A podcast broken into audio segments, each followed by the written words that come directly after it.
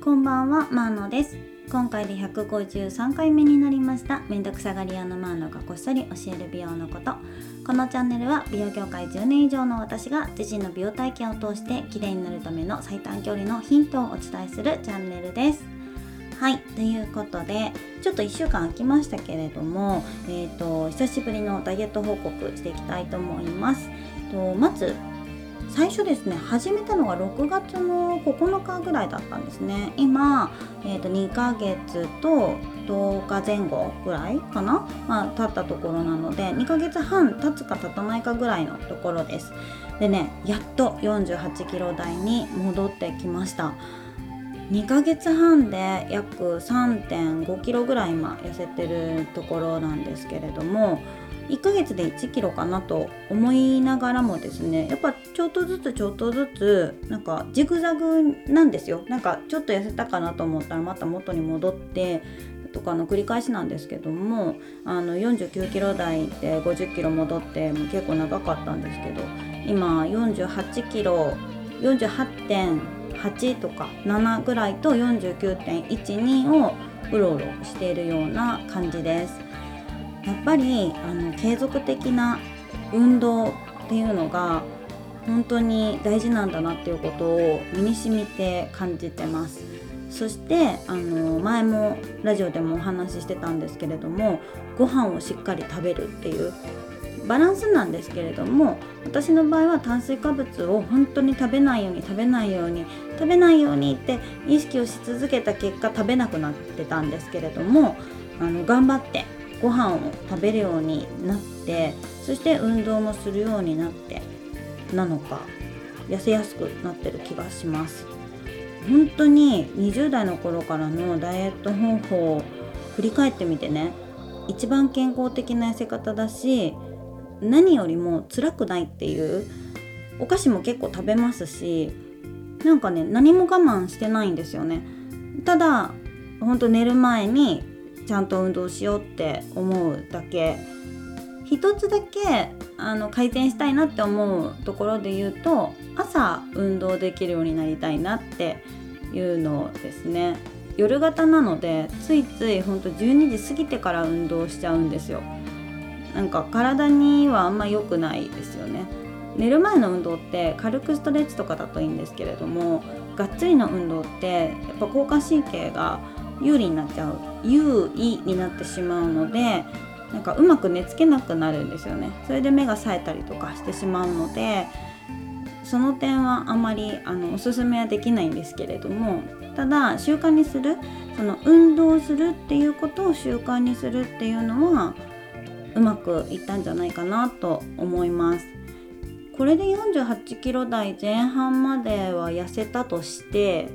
どうなるんですかね？47キロ台とかにもなるのかな？ちょっとその辺りは未知数ではあるんですけれども、まあ、交互期待ということでですね。はいそんなわけで今日の本題に行きたいと思います。今年あの8年ぶりに日傘を新しく買いました。8年ぶりって何でかっていうとその8年前に買った日傘がずっと持ってたんですよ。でインドにも持ってっててもちろん使わなかったんですけど持って帰ってきてたんですね。でそこから2年また使ってて全然ね壊れないのでまあまあ使ってたんですよ。でそしたらあのいよいよ壊れてしまってですね新しく買おうと思って最初も安くていいかなとか思ったんですけどその8年間使ってたぐらいだからやっぱいいのをね買った方がなくさないし物持ちいい方だからいいかなと思って百貨店に行ってみたんですよ。最初デザイン重視で見てたんですけれども最近の日傘ってめっちゃすごいんですよね。あの店員さんにですねどれがいいんですか？みたいなの聞いた時にもう今あの一番リピーターが多いのがこの東レさんのサマーシールドっていうのを使ってる日傘なんですけどって説明してくれてもうね説明聞いてたらまんまとそれにしますみたいな 感じで、あのー、買ってしまったんですけれどもこのサマーシールドっていうのが何かっていうと遮熱遮光99.99%で UV が99%カットされるんですね。でその遮熱っていうのがすごいらしくってなんかね涼しいんですよその黒い日傘を買ていたんですけれども黒ってやっぱり熱を吸収するので中こう日が差してその内側にいて日が日陰になってるけどちょっと暑いっていうのを皆さん感じたことあると思うんですね。最近は白い日傘でも十分日傘としてあの機能的には昔に比べると良くなってるのでちゃんと UV もカットできますよとかだから白にした方が中が熱くならないというふうには言われていたんですけれどもとは言っても日差しがね強いのでうん暑さっていうのは結構ネックではあったんですけれどもまあなんせその涼しいっていう言葉よりもリピーターが多いっていう言葉の方に心を動かされてしまったんですよね。あの使い心地がいいからリピートするわけじゃないですか機能性が良くてもやっぱりあんまりだった時ってリピートしないんですよね。そしてこの日傘と1万1000とか1万5000とかで今年は1万円前半台のものも出てたらしいんですけれども去年までは2万円弱のしかなかったらしいんですよ。このサマーシールドっていう生地を使っているものが。それなのに売れていてさらにそのサマーシールドの日傘が欲しいと言ってくるお客様が多いんですっていうことだったのでなんか使い心地いいんだろうなっていうあの予想のもとですねそれを買ってしまいました、えー、もう一つこの日傘で良かったのが傘のですね長さがちょうどトートバッグにギリギリ入るか入らないかぐらいのところまで取っ手がですねシュッて入るんですよ。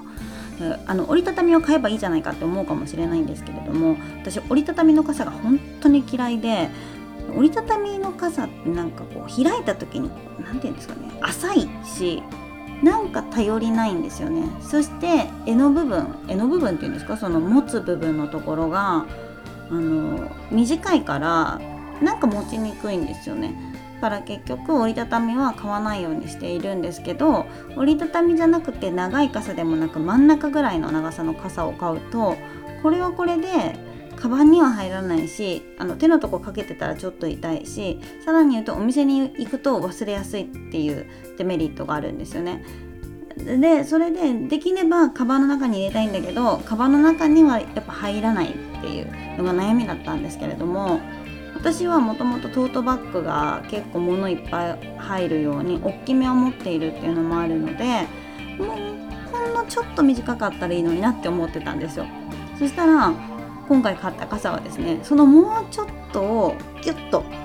短くしてくれたんですよ。これねすごいと思いました。なんか日傘を買いに行ってこんなに店員さんの話真剣に聞いたの初めてだったんですけれども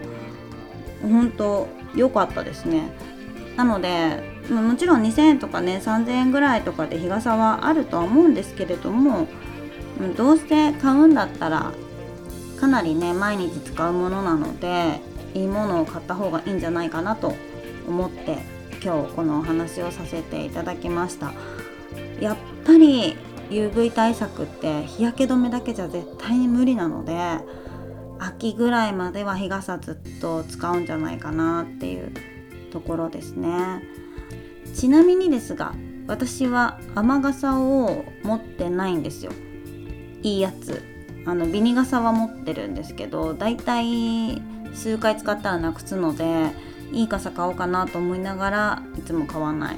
その代わり日傘でいつも雨をしのいでいるんですね。昔は晴雨兼用の傘ってちょっと微妙だったじゃないですか。あんま良くないって言われてたんですけど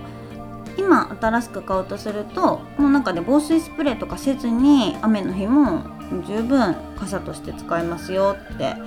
言われたんですよね。ほんとね 2in1 というか一つ傘お気に入りの持ってたら雨の日も晴れの日も同じ傘でいいっていうすごい楽だなと思いました今ねもう結構暑さはマシになってきてって雨がねすごいと思うので今から日傘ってちょっと思うかもしれないんですけれどももしかしたらちょっと安くなってたりとかするかもしれないですし日傘を持ってない方あるいは新調しようとしてる方はですね一度サマーシールドの日傘試してみていただければいいなと思ってご紹介させていただきました。この放送がためになったのと思っていただけた方はいいねとまたチャンネルのフォローもよろしくお願いします。それではまたお会いしましょう。マーノでした。バイバーイ。